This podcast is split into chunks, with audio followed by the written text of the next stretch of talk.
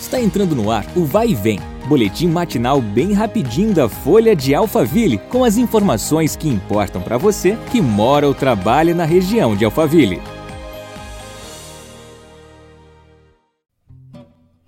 Olá, tudo bem? Eu sou a Beatriz Bononi e agradeço a sua companhia em mais um episódio do nosso podcast.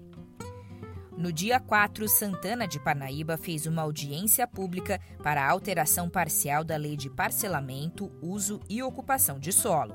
Na ocasião, foi proposta a ampliação das zonas de proteção especial, passando de três áreas para sete. Entre os locais que se tornariam zonas de proteção especial está a Reserva Biológica Tamboré, a Reserva Sul, que fica em torno dos residenciais Gênesis 1 e 2, e a do Burler Max. Segundo Verusca Carvalho, secretária do Meio Ambiente e Planejamento de Santana de Parnaíba, a Reserva Biológica Tamboré hoje tem um zoneamento igual à da região do Tamboré. A do Futuro Sul é uma reserva particular do patrimônio natural, mas também não tem um zoneamento de preservação. E a reserva do Buller Max é uma unidade de conservação.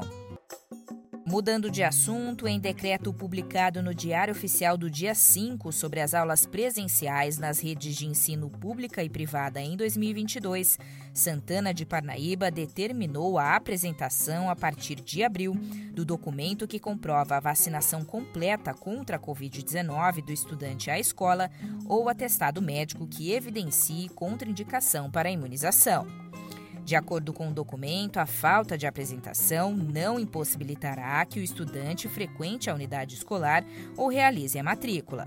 Porém, a situação deverá ser regularizada em um prazo máximo de 60 dias, sob pena de comunicação imediata ao Conselho Tutelar do município. Já Barueri informou que a cidade não exige comprovante de vacinação para que os alunos frequentem as aulas.